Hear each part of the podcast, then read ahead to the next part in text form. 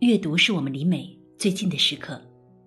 查看今天节目原文，你可以在微信中搜索公众号“上官文露读书会”。时隔两年，HBO 终于在万众瞩目之下推出了《我的天才女友》第二季。豆瓣九点五分，甩开同期作品不止一点点。有人说，这部剧拍出了女人友谊的精髓。爱和嫉妒，其同名小说更是稳坐畅销榜单数年。著名文学杂志《格兰塔》上面这样形容原著作者弗兰特和他的《那不勒斯四部曲》：如果你还没有读过弗兰特，就好比你在1865年还没有读过《包法利夫人》。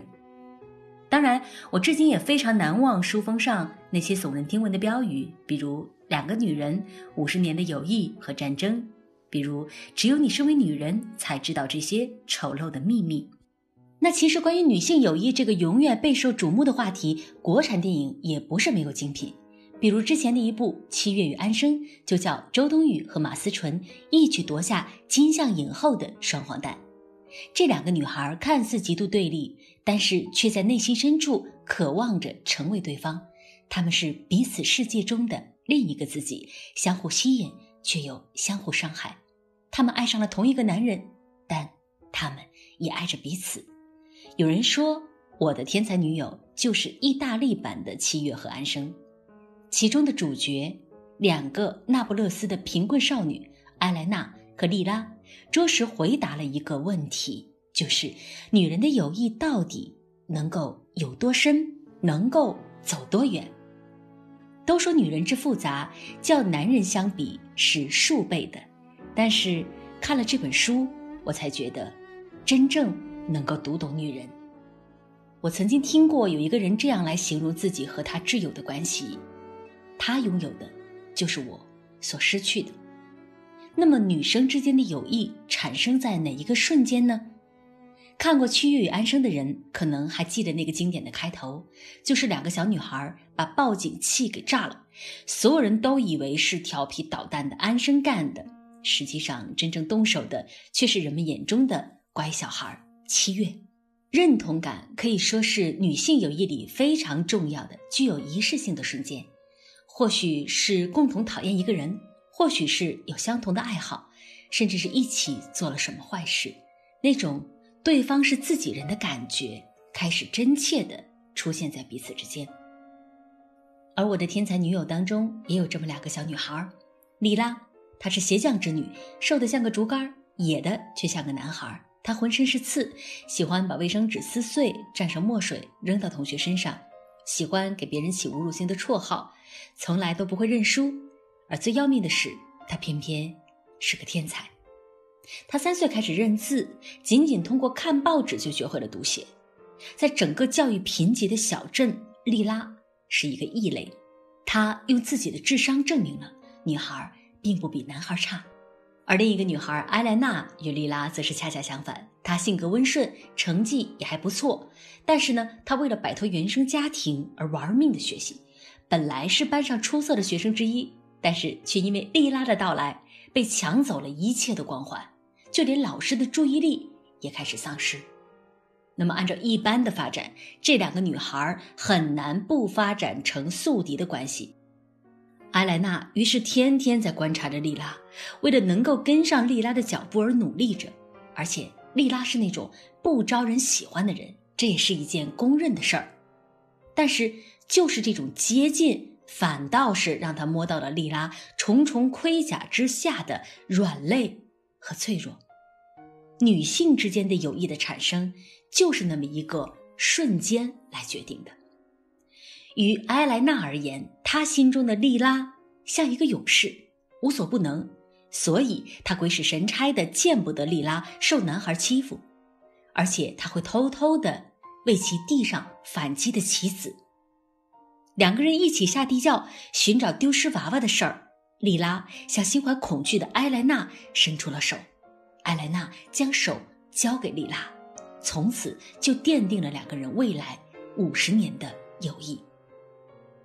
我经常觉得女人之间的友谊会非常具有爱情感，因为其中很重要的关键词就是占有欲。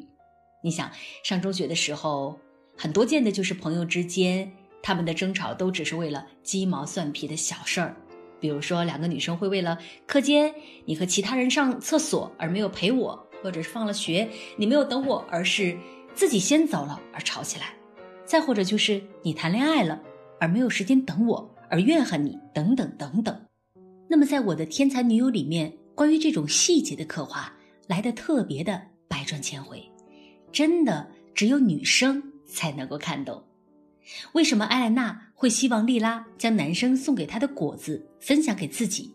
而当莉拉没有拒绝妥善收起时，艾莱娜的心中却涌起了被背叛的感觉。这也许就是少女之间友情的真谛吧。莉拉和艾莱娜在现实中，你会更喜欢谁呢？书里书外，答案大多指向了莉拉，原因是显而易见的。莉拉是那么的特立独行，在人群中闪闪发光，又生了一张漂亮的面孔，有着堪称性感的智慧。而灰头土脸的埃莱娜呢？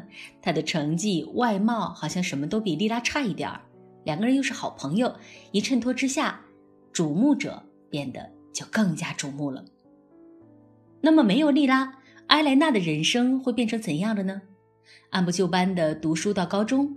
因为这已经是她所能够认知的学历上限了，找一个合适的人，在适当的年龄结婚生子，可能会拥有一份工作，但是更大的可能则是做家庭主妇。那么告诉大家，书里面埃莱娜实际的人生和原作者，她的名字也叫埃莱娜，保持着一致。他接受了更好的教育，最后成为了一位体面的作家。这会是作者个人经历在文字上的投射吗？作者写的就是本人的故事吗？没有人会知道，因为埃莱娜·菲兰特这位作者从事了三十年的写作，但是却从未在公共场合露过面，也没有人见过他，所以他是在一个绝对安全的领域，用最毫无保留的文字来写女人友情的底色，就是嫉妒。书里面有这样的一个细节，因为莉拉是那种特别有规划、特别有主意的人。当她的父母不让她上学的时候，莉拉毅然决然地坚持要读书，而且为此定下了目标，要成为有钱人，来摆脱这种桎梏。她从小就从《小妇人》这本书里感受到了知识就是金钱。于是呢，成为一位作家，在一开始就是莉拉的目标，而且呢，他还很快的落实到了实处，写出了自己的处女作《蓝色仙女》。好朋友之间这样的小目标，怎能不共享呢？艾莱娜怀着奇怪的心情读完了好友的稚嫩的处女作，同时呢，写作的种子也在他的心里落地生根。当艾莲娜上了大学，就阴差阳错地出版了自己的第一本书。这时候才发现，字里行间的灵感都是来自于莉拉写过的那本书。艾莲娜嫉妒莉拉，但就像她也爱着她那样，这样的瞬间还在无数次的发生着。莉拉就是一个天才。比如说，艾莱娜想学拉丁语，别提有多费劲了。但是莉拉三下五除二就把它学好了，而且还能反过来去辅导艾莱娜。比如说，艾莱娜看一本书要好多天才能看完，而莉拉呢是凑了家里的四个借书证，洗劫了图书馆的大半藏书，才满足了自己的阅读欲。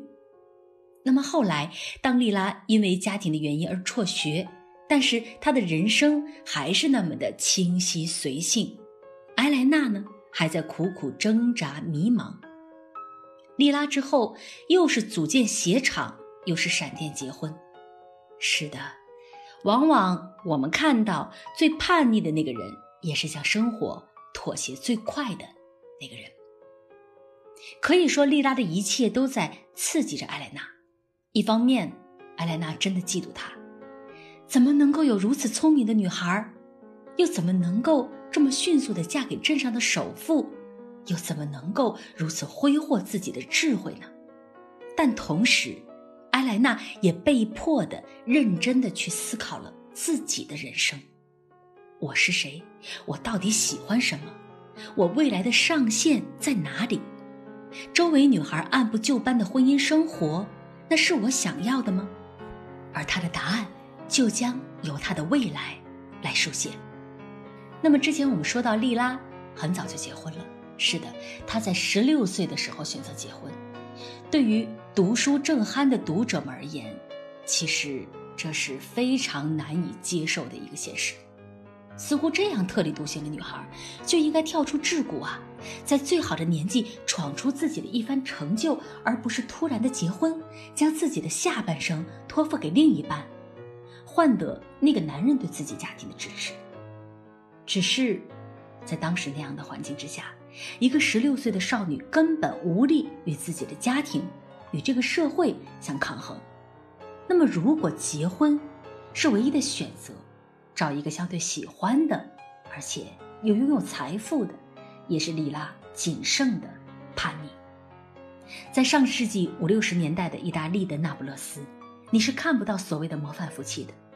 莉拉自己不是不知道这一点，她也说：“我永远不会爱上任何人，因为爱和婚姻的代价就是如此的惨烈。”那不勒斯所拥有的，只有变成常态的出轨、家暴。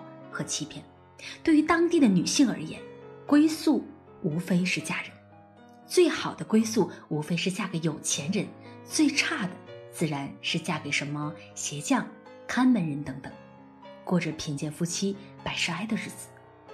埃莱娜自己就生活在一个比较底层的环境里，她亲眼目睹了自己的母亲在结婚之后变成了怎样可怕的形象，那种粗鲁的、无知的状态。